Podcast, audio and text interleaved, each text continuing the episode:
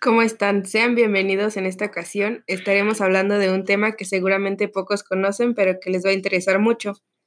Espero sea de su agrado y puedan tener una información necesaria para conocer más sobre esto. El tema de hoy será diseño de contenido y herramientas colaborativas. El diseño de los contenidos se refiere a qué es lo que se va a exponer en el curso, qué temas, qué estructura tiene, objetivos, presentación de los contenidos como esquemas e imágenes y se usan en diversas situaciones y sitios como las redes sociales o el diseño pedagógico, incluso en empresas. Las herramientas colaborativas son básicamente son los sistemas que permiten acceder a ciertos servicios que facilitan a los usuarios comunicarse y trabajar conjuntamente sin importar que estén reunidos en un mismo lugar físico, así facilitando la complementación de estos recursos en la educación por medio de la universalización de distintas áreas del conocimiento con las distintas herramientas que están a la disposición de la web para ser utilizadas por los docentes y los estudiantes en diversos ambientes de aprendizaje y con ellas compartir información en, determinados formatos como audio, texto, video, etc. Y en algunos casos producir conjuntamente nuevos materiales, productos de colaboración. Las herramientas colaborativas se pueden clasificar en dos tipos, quienes dependen del uso que se le van a dar.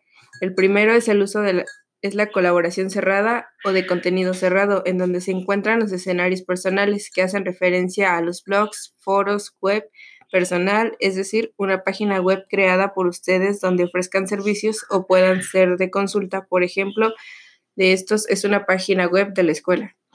En la segunda posición se pueden encontrar comunidades o plataformas virtuales que se pueden clasificar según su tipología y las subientes donde se encuentran los juegos interactivos. En estas plataformas podemos encontrar las comunidades educativas. Un ejemplo de estas es Edmodo, Classroom, Skype, Zoom, etc. En tercer lugar, podemos encontrar los proyectos virtuales en donde encontramos las bibliotecas en red y los libros digitales colaborativos. El segundo tipo de herramientas colaborativas se encuentran las de colaboración abierta o de contenido libre.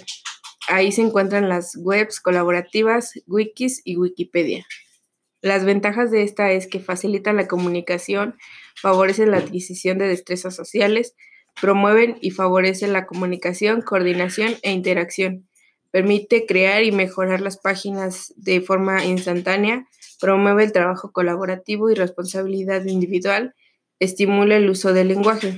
Y algunas desventajas podrían ser que depende de la conexión a Internet, riesgo de una percepción de informalidad, dependencia de la infraestructura computacional, inseguridad de los datos en red. Espero que esta información les sirva y puedan tener un poco más de idea de los beneficios que les pueden dar los diseños de contenido y herramientas colaborativas.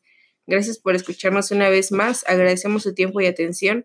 Nos vemos hasta la próxima.